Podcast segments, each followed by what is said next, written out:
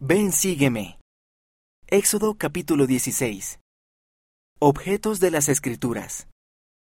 El maná.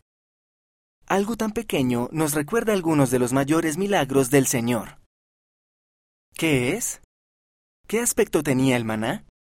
Era menudo, redondo, delgado como un copo y blanco. Véase Éxodo capítulo 16, versículos 14 y 31. ¿A qué sabía?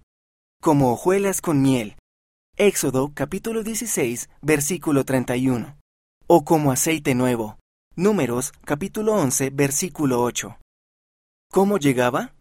Llegaba con el rocío todas las mañanas, excepto el día de reposo. El día antes del día de reposo, el pueblo recogía lo suficiente para dos días. El resto de los días, lo que se recogía de más se echaba a perder. Véase Éxodo, capítulo 16, versículos 14 a 30. ¿Qué hacía el pueblo con el maná? Lo molían en molinos o lo majaban en morteros, y lo cocían en caldera o hacían de él tortas. Véase Números capítulo 11, versículo 8. A veces lo hervían. Véase Éxodo capítulo 16, versículo 23. Datos de las Escrituras. Maná significa ¿qué es esto en hebreo? Los israelitas nunca habían visto nada parecido. El Señor dijo a los israelitas que pusieran un poco de maná en una olla y se lo llevaran. Esto los ayudaba a recordar lo que Él había hecho por ellos. Véanse Éxodo capítulo 16 versículos 33 a 34 y Hebreos capítulo 9 versículo 4. En una ocasión, los israelitas se quejaron de comer solo maná. Anhelaban la comida de Egipto, aun cuando habían sido esclavos allí. Véase Números, capítulo 11, versículos 1 a 6.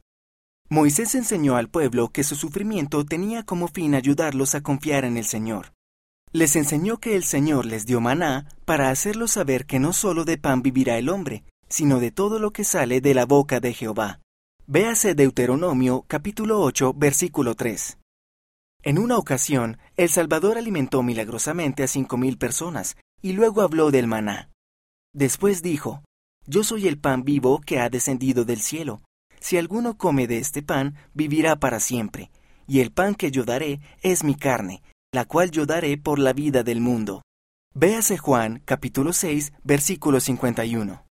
Lo que podemos aprender. El Señor se vale de cosas pequeñas y sencillas para lograr grandes cosas. Véase Alma capítulo 37, versículo 6. El Señor desea que confiemos en Él, que lo recordemos y lo obedezcamos. Véanse Proverbios capítulo 3, versículos 5 a 6 y Doctrina y Convenios, sección 59, versículo 21. Jesucristo es nuestra fuente de vida y salvación.